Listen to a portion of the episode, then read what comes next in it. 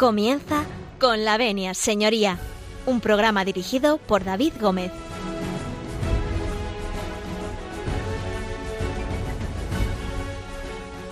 Buenos días, señoras y señores, y bienvenidos a Con la Venia Señoría, bienvenidos a este programa, bienvenidos a esta casa Radio María, que como cada lunes abre sus puertas, eh, este es su despacho, el despacho que Radio María pone a disposición de todos sus oyentes para que, bueno, pues ustedes nos consulten, nos pregunten, nos hagan eh, todo tipo de, de, consultas de aquellos problemillas que en el día a día siempre van surgiendo, incluso de aquellos problemas, vamos a llamarlos también problemas, que también pueden surgir en el ámbito jurídico o en el ámbito judicial. Así que, bueno, pues si ustedes nos dan su permiso, como siempre, nosotros eh, pues entramos hasta la cocina de sus casas o hasta sus coches, en fin, hasta aquellos lugares donde ustedes escuchen Radio María. Yo simplemente les voy a recordar varias cosas, cómo pueden ponerse en contacto con nosotros. Pueden hacerlo a través del correo electrónico con la venia arroba se lo repito, con la venia arroba radiomaria.es. Ya saben que nos pueden mandar aquí sus consultas. También nos pueden proponer temas. Ya les anuncio que ha habido algunos temas que nos han propuesto que vamos a ir trabajando eh, para los próximos programas, como por ejemplo la ley de segunda oportunidad, con esos famosos concursos de acreedores de persona física y cómo funcionan. Todo esto se lo vamos a contar seguramente en los próximos programas. También saben ustedes que pueden dejarnos sus eh, mensajes de voz en el contestador 91 153 85 70. 91 153 85 70. Así que si les parece y nos dan su permiso, nosotros comenzamos.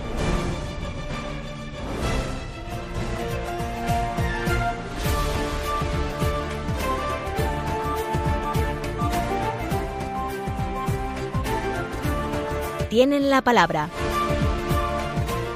Pues tienen la palabra. Y tienen la palabra y en esta ocasión tenemos en los estudios de Radio María, tenemos eh, a dos magníficos profesionales, dos eh, grandes abogados que además eh, pertenecen eh, a una asociación que ahora nos van a explicar ellos eh, a qué se dedican. Así que sin más dilación les vamos a dar los buenos días.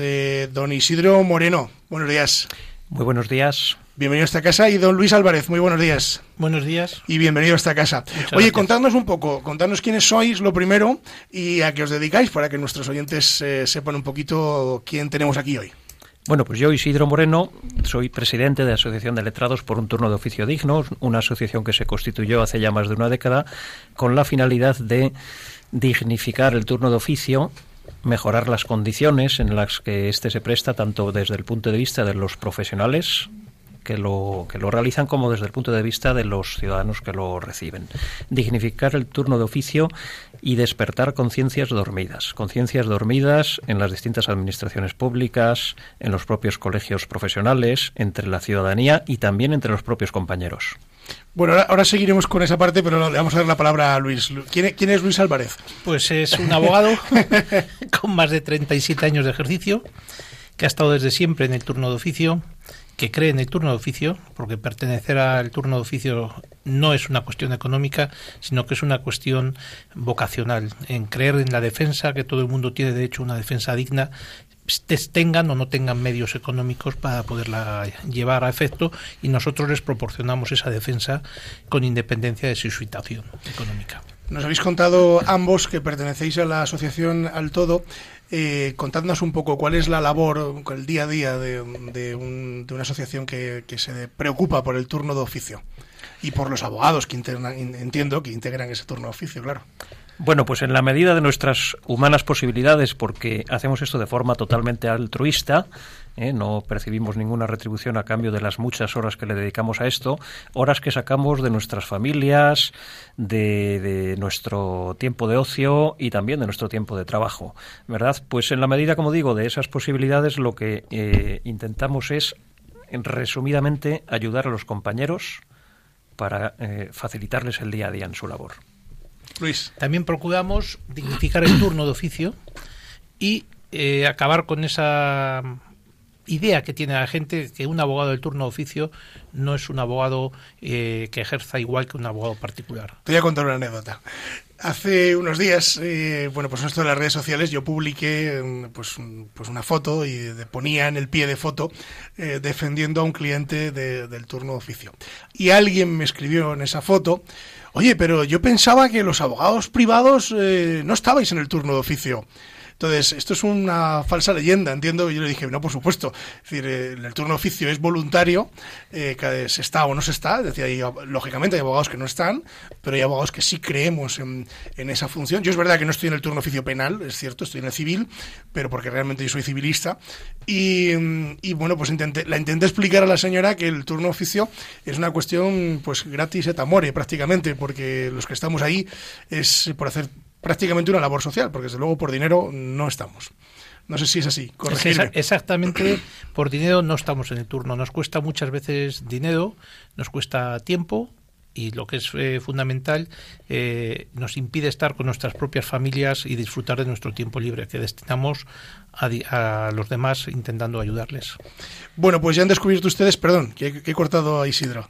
No, bueno, quería decir simplemente que, efectivamente esta es una tarea absolutamente vocacional. ¿eh? Para estar en el turno de oficio hay que tener esa vocación de servicio al ciudadano, pero nosotros siempre recordamos a las administraciones públicas implicadas que no abusen de nuestras vocaciones, porque es necesario que el turno de oficio esté digna y suficientemente retribuido. Esto no es que lo diga yo, es que lo dice nada más y nada menos que la exposición de motivos de la Ley 1-96 de asistencia jurídica gratuita. Y la finalidad de que esto tenga que ser así es precisamente que el ciudadano pueda recibir un servicio de calidad, un servicio profesionalizado, porque eh, el turno de oficio ya no es eh, una concesión graciable que mm, se concedía o no se concedía, es un derecho constitucional que tienen todos los ciudadanos. Por lo tanto, eh, sería muy deseable que el turno de oficio estuviera razonablemente bien retribuido y que se permitiera la posibilidad incluso de que aquellos abogados que desearan dedicarse exclusivamente al turno de oficio pudieran hacerlo. ¿Por qué no? Eso sería una gran noticia. Bueno, pues ya han visto ustedes de qué va a ir hoy nuestro caso de hoy, por así decirlo. Así que no se nos marchen porque a la vuelta vamos a seguir hablando con Luis Álvarez y con Isidro Moreno de turno de oficio y de justicia gratuita.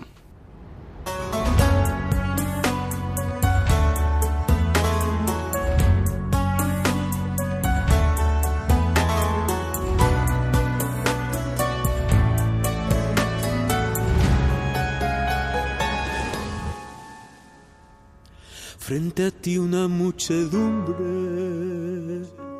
muchas sombras y una luz. Una se le acercaba, besó a Jesús. No es pensamiento.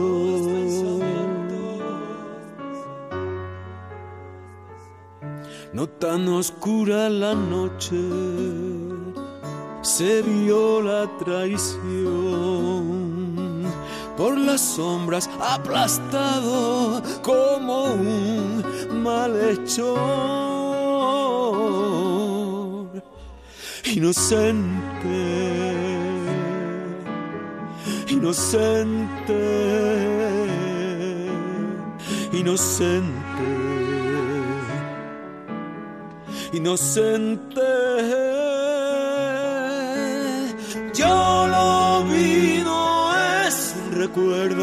Yo lo vi, no es un recuerdo. Yo lo vi, no es un recuerdo. Yo lo vi, no es un recuerdo. Nada lo ha justificado para poderlo salvar. Debe ser crucificado pero resucitará. Es pensamiento, pensamiento.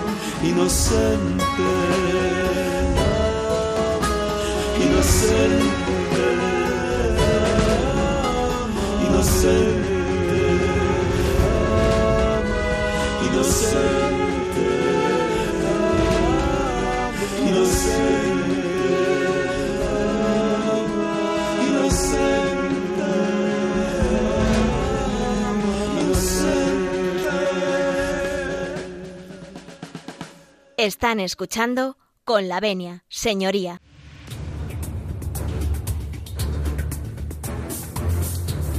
El caso de hoy. Seguimos, seguimos, siguen ustedes en compañía de, de Con la Venia Señoría, en compañía de Radio María, y estábamos hablando con los abogados eh, Isidro Moreno y Luis Álvarez, ambos eh, miembros, eh, presidente y tesorero de la asociación Al Todo, que, bueno, pues hablábamos de turno de oficio y justicia gratuita, y ese es el tema del día, del día de hoy.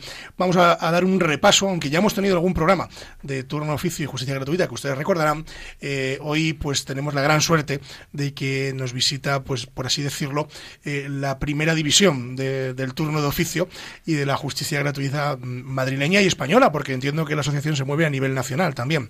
Así que yo voy a lanzar la pregunta al aire a los dos. Vamos a, a- desmontar mitos para que también nuestros oyentes eh, sepan cuál es el servicio, cómo funciona y sobre todo qué labor desempeñan ¿no? y qué derechos y obligaciones tanto tienen los eh, miembros que solicitan, eh, digamos, asistencia jurídica gratuita como los letrados que participamos del turno de oficio. ¿Qué es el turno de oficio? ¿Cómo explicaríamos? El turno de oficio es aquel sistema que han organizado los, los en fin, las administraciones, el legislador, para, eh, digamos, repartir o redistribuir los diferentes asuntos en las distintas materias y órganos jurisdiccionales entre los diferentes letrados y también procuradores que quieren estar adscritos a este sistema de justicia gratuita. Eh, con un matiz, con un matiz, el turno de oficio, hasta el momento, decíamos que es algo voluntario. Uno está en el turno de oficio porque quiere estar en el turno de oficio. Pero en el antes del verano pasado, en torno al mes de junio julio, se aprobó una eh, reforma muy importante de la ley de asistencia jurídica gratuita que pasó un poco desapercibida, aunque nosotros intentamos que no fuera así. Y es que en el propio artículo primero de la de esta ley de, de asistencia jurídica gratuita se ha introducido un concepto que hasta ese momento no existía, al menos formalmente o al menos de forma expresa, y es la obligatoriedad. Y ese artículo nos dice ahora que el turno de oficio, estar en el turno de oficio, es obligatorio salvo dispensa colegial. Significa esto, si lo aplicamos estrictamente, en sus estrictos términos, que realmente ya no existirían turnos. Es decir, todos los abogados de todos los colegios de abogados de España formarían parte del turno de oficio, eh, salvo dispensa colegial. Que tengamos constancia, hasta el momento solamente ha habido un colegio de abogados que ha aplicado esa dispensa colegial de una forma un poco, digamos, retorcida, eh, en el sentido de que lo que han dicho es que mm, están dispensados de pertenecer al turno de oficio todos aquellos que no estén inscritos en el turno de oficio. Qué- qué los buena- demás, qué buena fórmula. los demás colegios de abogados no se han molestado en hacer ni siquiera esto, con lo cual, en puridad, ahora mismo, eh, Antonio Garrigues Walker, por poner un ejemplo, es abogado del turno de oficio. ¿eh? Esto es algo que ha sido muy criticado desde nuestra asociación porque consideramos que la manera de captar profesionales que deseen estar en ese turno de oficio no es esa, no es obligarles a estar en el turno de oficio. ¿eh? Yo siempre lo he entendido como un servicio, es decir, como, como un servicio vocacional eh, y además se contradice con las exigencias de la ley de justicia gratuita que exige una especialización y una formación constante, etcétera, etcétera. Entonces, uno no puede saber de todo. Yo cuando entré en el turno oficio, y corregirme si, si esto ha cambiado o no, porque yo también es verdad que cuando una, una vez que uno entra, luego como que se olvida de cómo se accede, ¿no? Yo accedí con 30 sentencias, es decir, con 30 procedimientos, es decir, yo no hice esa formación, pero acredité de alguna manera pues una trayectoria, es decir, haber hecho 30 procedimientos para poder entrar. No sé si sigue siendo así o no. Ese es uno de los caminos. El otro camino es hacer un curso, llevar tres años eh, colegiado y demostrar pues que superas este curso para ir apuntándote a diversos eh, turnos que existen. Eh, hay algunos turnos que requieren hasta 10 años de colegiación y suponen cursos continuos de perfeccionamiento. Es decir, ¿Qué el- turnos son los que um, llevan hasta 10 años? pues el de Constitucional. Y casación. Casación, Casación. Eso son 10 años. Extranjería son 5 años. Con lo cual, eh, por transmitirle a nuestros oyentes, eh, los abogados del turno oficio están muy preparados. Es decir, no, Eh. no, no son los, los que terminan la carrera y ale, ¿no? No, mira, el, el abogado de turno oficio es un abogado que trabaja 24 horas al, al día, el día que tiene guardia, más los días sucesivos que se va a estar preocupando por el procedimiento y de las actuaciones que se derivan de esa guardia. Las guardias son de 24 horas. Eh, existen más de 20.000 abogados en toda España, cubrimos todo el territorio nacional y dependemos de todos los colegios y estamos eh, al servicio de la sociedad 365 días al año y las 24 horas al año. Festivos incluidos. Festivos incluidos, porque la gente desconoce que incluso días festivos existen juicios. Pero también hay detenidos y los detenidos pasan todos los días a, A disposición, la- a disposición judicial a cualquier hora del día porque te puede tocar eh, eh, comparecer en un juzgado a las 2, a la 1, a las 3 de la mañana, como ha pasado en algunos casos. Pero además, abundando en la pregunta que nos hacía David, efectivamente el abogado de turno de oficio ya no es ese pipiolo que acaba de salir de la facultad y a quien se le da la oportunidad de formarse, de adquirir una experiencia. El abogado de turno de oficio desde el primer momento, desde el minuto uno, se le exige ya esa especialización y esa formación práctica. Obviamente, no obstante, pues mm, al cabo de los años se va adquiriendo más formación, pero ya desde ese primer momento es así. Por lo tanto, el ciudadano debe tener la garantía, la seguridad y la confianza de que el profesional que le está prestando el servicio es un profesional experimentado y altamente cualificado. Ese profesional, además, tiene su propio despacho, porque obviamente, y por desgracia, del turno de oficio hoy por hoy no se puede vivir, con lo cual hay que, hay que compaginar esos asuntos que se nos encomiendan en turno de oficio con los asuntos que nos encomiendan los, los clientes en cualquier momento. Eh, pero hay que desmitificar esto y, hay que eh, acabar con esos conceptos que ya no existen. Es muy curioso porque es verdad que nosotros, la mayoría de la gente, y bueno, yo me incluyo, ahora ya no, porque estoy de alguna manera pues también colegiado hace ya mucho tiempo, eh, tenemos en la mente ese abogado americano, es decir, parece como que el turno de oficio eh, son aquellos abogados que estos pobrecitos no tienen, eh, no saben o no pueden o no tienen categoría para estar en un gran despacho y pues al turno de oficio, ¿no? Como diciendo, esto no es lo que tiene, lo que tiene, ¿no? Es decir, eh, y aquí es justamente lo contrario, es decir, en España es justamente lo contrario, son los abogados mejor preparados y que se le exige esa formación para iniciar un, un procedimiento. Fijaros, os voy a contar una anécdota que me ha ocurrido hace bien, poco también. Una señora que tiene, un problema bastante grave de ocupación de una vivienda y bueno, pues ella acudió a un abogado particular, por el motivo que sea, pues no se entendió con el abogado particular, es una mujer que le apagaron el abogado, los hijos y tal, y ella pues en su empeño de recuperar su vivienda, como es lógico, pues recurrió a- al turno oficio y a la asistencia jurídica gratuita que, que le correspondía. Y entonces eh, hemos celebrado el juicio hace unos días y, mm, y vino al despacho la pobre desangelada, mire usted, es que eh, no me, este abogado que contraté me cobró tal y no me ha hecho caso. ¿no? Y el otro día salir del juicio, en el que venían sus hijos y venía más gente, ¿no? me dieron todas las gracias, es decir, eh, pues te, agradecemos, dice, por, por lo menos nos hemos sentido escuchados, es decir, aunque perdamos el juicio, yo espero que no, aunque perdamos el juicio, eh, al menos el abogado nos ha escuchado y les dije en la puerta, digo, pues que se- sepan ustedes que yo no soy el abogado privado de su señora madre, soy el abogado del turno oficio. ¿Qué nos dice? Así, digo, sí, sí. Ah, pero bueno, mamá, tal, no sé qué. Mm, Es decir, se quedó un poco el personal sorprendido, digo, digo, no, pero es que mm, es mi obligación, digo, si no, no estaría aquí, estaría, desde luego esto es voluntario, yo estaría en mi casa, eh, haciendo, dedicándome a otras cosas, ¿no? No sé si os habéis encontrado con situaciones parecidas. Sí, eh, hombre, yo, yo no diría tanto que, que somos los abogados más preparados o mejor preparados, Bueno. pero sí que somos tan preparados Como- como... los abogados que ejercen de forma particular, entre otras cosas, porque si no nos estaríamos tirando piedras a nuestro propio tejado. verdad. Es, que los abogados de turno de oficio también somos abogados particulares. Corrijo mis palabras. es Entonces, lo que lo que sí tiene que entender la gente es eso, es decir, que, que no somos marcianos que aparecemos aquí de repente, que somos simplemente unos abogados que nos encomiendan ciertos trabajos a través del, del sistema de turno de oficio y que ya de paso, pues lo que hacemos es poner, prestarle, regalarle al Estado nuestros propios medios. Es decir, el despacho donde recibimos al cliente lo pagamos nosotros, el alquiler lo pagamos nosotros, ¿eh? las bases de datos las pagamos nosotros, el vehículo con el que vamos a las comisarías y a los centros de detención y a los juzgados es el nuestro. Y así sucesivamente, los folios, que ahora ni siquiera, en fin. Ni yo el otro día pues eh, me hizo mucha gracia porque me, requiere un juzgado y me dice, mande usted tres copias. Y llama al juzgado y digo, oiga, mire, yo es que soy el abogado del turno oficio.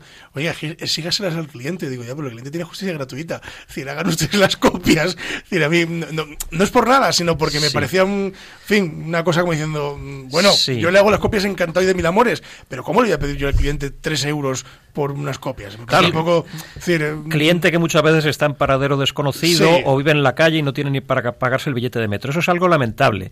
Eh, ocurre que no está incluida entre las prestaciones de la Ley de Justicia Gratuita la cuestión de las copias de los expedientes judiciales. Debería estarlo y debería hacerse una reforma legislativa porque el problema no es menor. No, es menor, sobre todo desde. En, civil, no es en penal, pero en civil. Claro. Hay veces que te puedes morir de forma. Hay veces que todos los niveles, en todos los niveles te pasa en cualquier tipo de procedimiento penal, administrativo, civil, siempre, eh, aunque exista una ley, la ley no contempla la posibilidad de que el justiciable tenga derecho pues a copias gratuitas, eh, a peritajes muchas veces o a otras cuestiones que les puedan ayudar. Eso la ley no lo ha contemplado y tampoco hay visos de que lo vayan a cambiar. ¿Y quién lo está sufragando? Nosotros. O sea, normalmente los, los anteriormente, por ejemplo, los procuradores tenían sus propios tarjetas para poder sacar copias de los procedimientos y dárnoslo a nosotros. Evidentemente ya no lo tienen y hay que sufragarlo. Si el cliente no lo paga, pues te toca voy, a, decir una cosa que los oyentes no saben, que yo me quedé también otro día un poco así pillado para que los oyentes sepan eh, cuando contratan, perdón, cuando solicitan un abogado del turno oficio y les conceden la justicia gratuita, que el procurador muchas veces cobra 20 euros por el procedimiento. sí, bueno, ahora se han subido a 40. Bien, pero aunque sea 40 lo digo para que valoremos las cosas, es decir, porque la persona que le va a llevar el procedimiento, desde luego, lo hace con todo el cariño del mundo, estoy seguro, y con toda la profesionalidad del mundo, pero también tenemos que ser conscientes de que es un profesional que cobra 40 euros. Pierden dinero en muchas ocasiones porque hay procedimientos de esos que a cambio de 40 euros duran 10 años y son centenares de copias.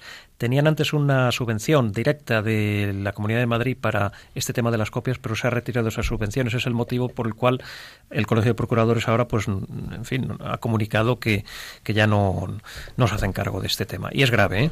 Sí, pero también ten en cuenta que tampoco nuestros honorarios... No, no, no, no por supuesto. No, no, no, no. Bueno, perdón, honorarios, no, indemnizaciones. Indemnización tengamos muy claro que lo que se paga un letrado no es un sueldo, sino una indemnización que ni siquiera cubre los gastos que tienes en procedimientos que duran 10 años, pues a lo mejor al final percibes 360 euros como máximo por esos procedimientos. Sí, sí, o sea que son, son es verdad que son mm, precios muy low cost, pero que también yo desde aquí hago un llamamiento, no solo a la administración pública, también para que mejore este, eh, esta situación eh, a los letrados, sino también a los, eh, digamos, a los que usuarios de la justicia gratuita para que también tomen conciencia del esfuerzo que por el lado de los abogados y de los procuradores se hace a la hora también de defender un, procedimiento del suyo. Hoy vamos a hacer un pequeño alto en el camino, ¿os parece? Y a la vuelta no se marchen ustedes porque como ven eh, el tema está siendo muy interesante. Vamos a seguir hablando con Isidro Moreno y con Luis Álvarez de turno de oficio y justicia gratuita. Nos ha quedado esta segunda parte de justicia gratuita que después vamos a hablar de ella, así que no se marchen porque continuamos a la vuelta.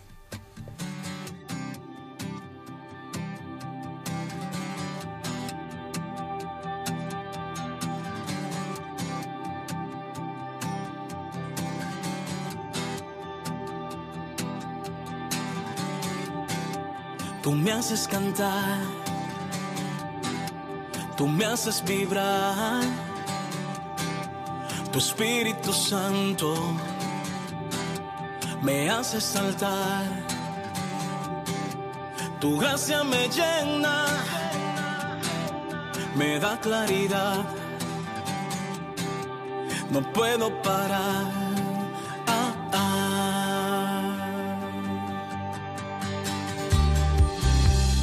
me haces cantar, tú me haces vibrar, tu Espíritu Santo me hace saltar. Es que tu gracia me llena, me da claridad, me da libertad, no puedo parar.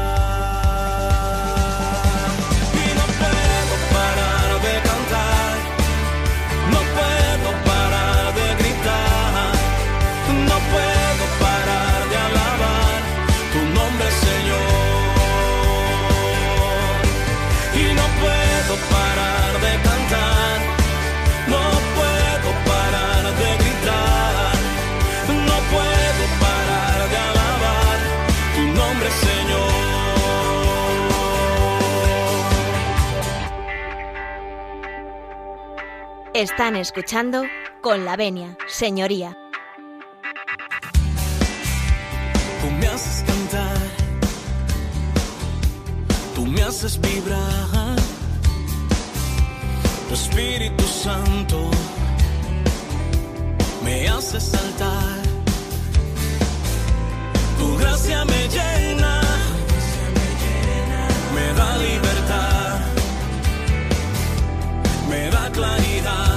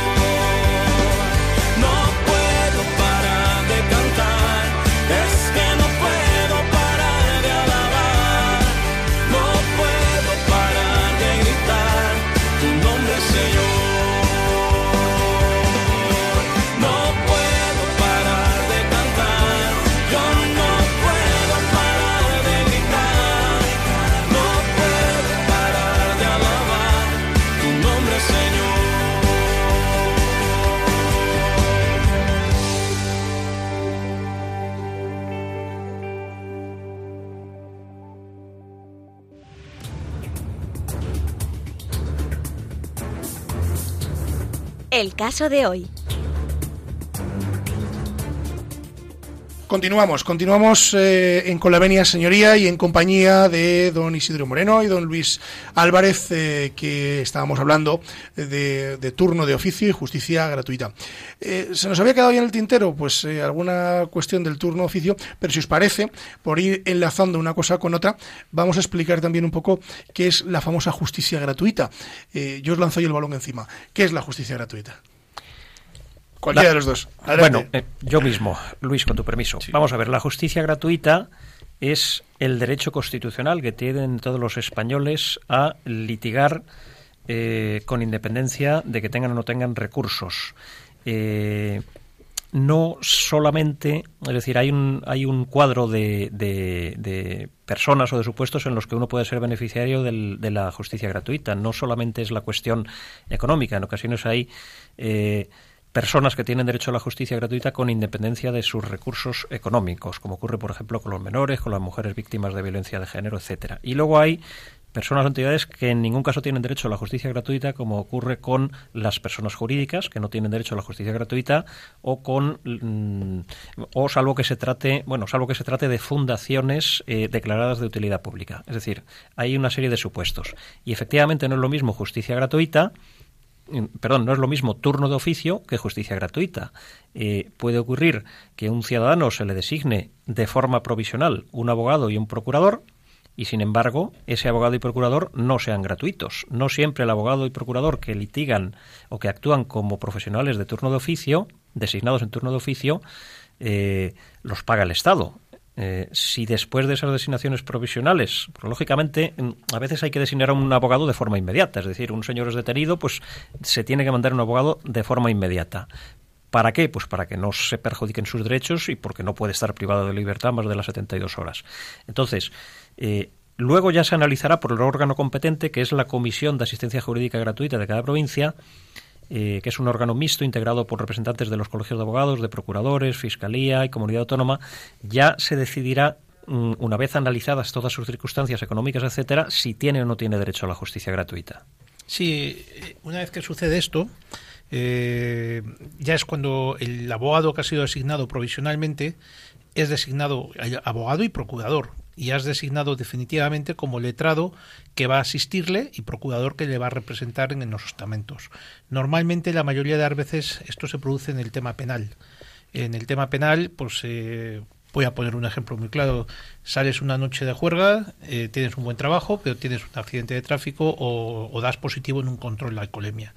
En estos casos, la policía te va a citar para un juicio rápido y como tienes que estar defendido, pues te va a designar un abogado del turno de oficio, vamos, te va a designar, te va a comunicar al colegio que has tenido el accidente o el control y te va a poner un abogado del colegio para que te defiendan ese procedimiento. ¿Qué puede suceder después? Que esa persona no sea beneficiaria de justicia gratuita y entonces tú tengas derecho a pasarle tu minuta por su actuación profesional. Esa es la diferencia que existe fundamentalmente en el turno de oficio, desde el que te viene ya designado o el que te viene sin designar. ¿Y, y cuándo? Perdón, adelante, adelante. Sí, bueno, hay ocasiones en que, en que la designación viene por a petición de un juzgado. ¿eh? El juzgado dirige un oficio al Colegio de Abogados para que se nombre de forma inmediata un profesional del turno de oficio.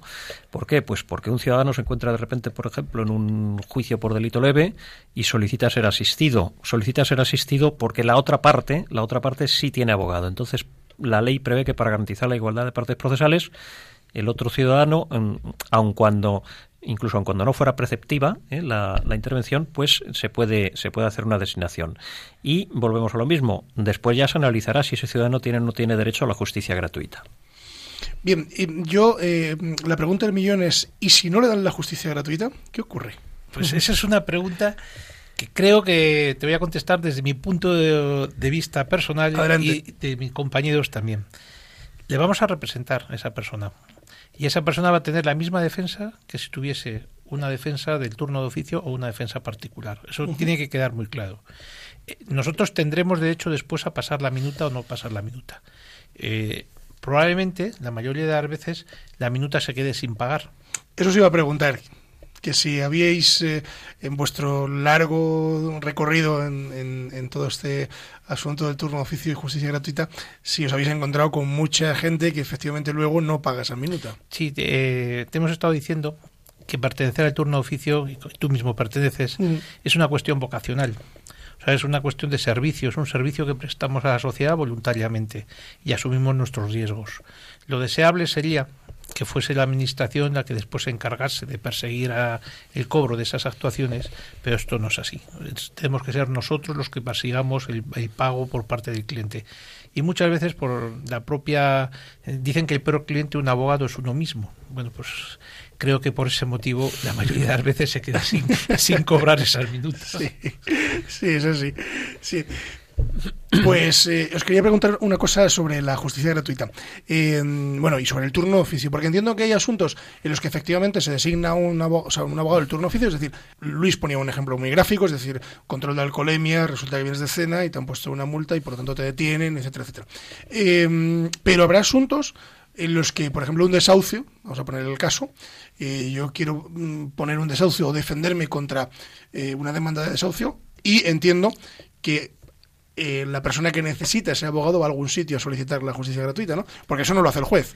Sí. En ese momento, ¿no? No lo hace el colegio tampoco directamente. Para eso los colegios de abogados tienen un servicio que es lo que podríamos denominar o, o podríamos equiparar a la sala de urgencias de un hospital, Ajá. que son los servicios de orientación jurídica. En esos servicios de orientación jurídica es donde acude la gente a recibir lo que se llama el asesoramiento u orientación previa al proceso, donde se analiza eh, indiciariamente si su pretensión es viable o no es viable y donde se le tramita su solicitud de justicia gratuita. Si se trata de iniciar un procedimiento, eh, bueno, pues en principio el Colegio de Abogados analiza los datos básicos, hay un, un convenio con, con el Consejo General de la Abogacía, el ciudadano nos, nos autoriza para que consultemos telemáticamente sus datos, se consultan y al cabo de unos días ya se sabe si esa persona indiciariamente tiene o no derecho. Si el Colegio de Abogados considera que tiene derecho, da un conforme, un visto bueno y procede a la designación provisional.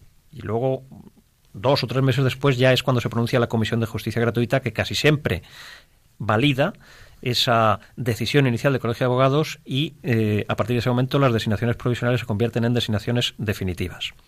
Si se trata de contestar a un procedimiento ya iniciado, el típico procedimiento de desahucio, por ejemplo, donde la ley de enjuiciamiento civil además concede escasísimos tres días al ciudadano para que se persone en el Colegio de Abogados solicite justicia gratuita, si no lo hace dentro de ese plazo, el plazo procesal no se interrumpe. Es algo dramático porque muchos ciudadanos reciben una demanda Pero y les gente- suena esto a chino. Mucha gente no lo sabe, claro. Esto mucha gente no lo sabe. Entonces vienen del cuarto el quinto día y les decimos, bueno, pues mire, podemos eh, tramitar la solicitud, pero ya no necesariamente se va a suspender el plazo procesal. ¿eh? Si llega a tiempo el abogado, bien, y si no, pues eh, lamentablemente no podremos hacer mucho más. Depende ya de, del, del juzgado, de la humanidad del juez, etcétera, etcétera.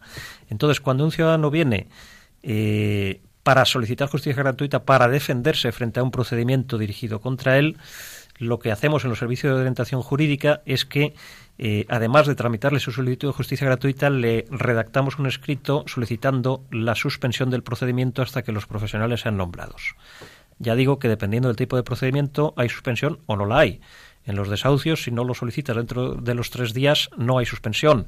En las ejecuciones hipotecarias, en general, en todo tipo de ejecuciones, en principio tampoco está contemplada la suspensión del procedimiento por parte de la ley de enjuiciamiento civil. Ya digo que luego depende un poco de cada juez. Yo eh, tengo una pregunta más, que además es mía personal. Eh, ¿Los abogados del turno oficio eh, se podrían equiparar en el ejercicio de sus funciones a funcionarios o cuasi funcionarios? Vamos a ver, eh, eso es No sé si va con mala Di- leche la pregunta. No, no va, no, no vale con ninguna mala leche, porque eso es una Es situación. curiosidad, ¿eh? Porque es una situación que hemos vivido estos Os voy a contar luego después. Sí, es una situación que hemos vivido nosotros. Eh, así como los médicos, profesores, trabajadores eh, de servicios han ido luchando porque sean reconocidos sus derechos como funcionarios eh, en ejercicio de sus eh, actividades profesionales, los abogados somos vilipendiados, machacados y, muchas veces denostados por toda la gente. Y amenazados. O sea, hay muchos compañeros que están sufriendo diversas amenazas por parte de clientes y desclientes. ¿Qué defensa tenemos? Ninguna. O sea, los colegios, gracias a últimamente el Colegio de Madrid, por ejemplo, eh, se, está, se ha sensibilizado, nos está apoyando, ha habido movimientos porque ha habido algunos letrados que han sido amenazados gravemente y una de las luchas nuestras es que tengamos reconocida el carácter de autoridad. ¿Por qué? Porque si tú amenazas a un abogado, ¿qué es lo que vas persiguiendo? Que abandone la defensa de la otra parte o tuya por algún motivo. Obstaculizas la justicia y obstaculizas eh, la labor de defensa que tenemos obligación de realizar. Entonces, no lo somos, pero deseamos que se nos dote de esa característica. A ver, eh, sí, bueno, de todas formas hay que diferenciar dos cosas. Una cosa es el, concepto de autoridad, es decir, que a los abogados, como, a- como ya ocurre con los médicos o con los maestros, se les debería considerar autoridad cuando actúan en el ejercicio de sus funciones por las razones que muy acertadamente ha apuntado mi compañero Luis. Y otra cosa muy distinta es que a los abogados se nos funcionarice o se nos considere funcionarios. Ese es un tema muy distinto y muy delicado. Los abogados, en mi opinión, los abogados de turno de oficio, no podemos ser nunca funcionarios porque si lo somos, si lo fuéramos, perderíamos probablemente algo que es la esencia, que es la esencia de nuestra función.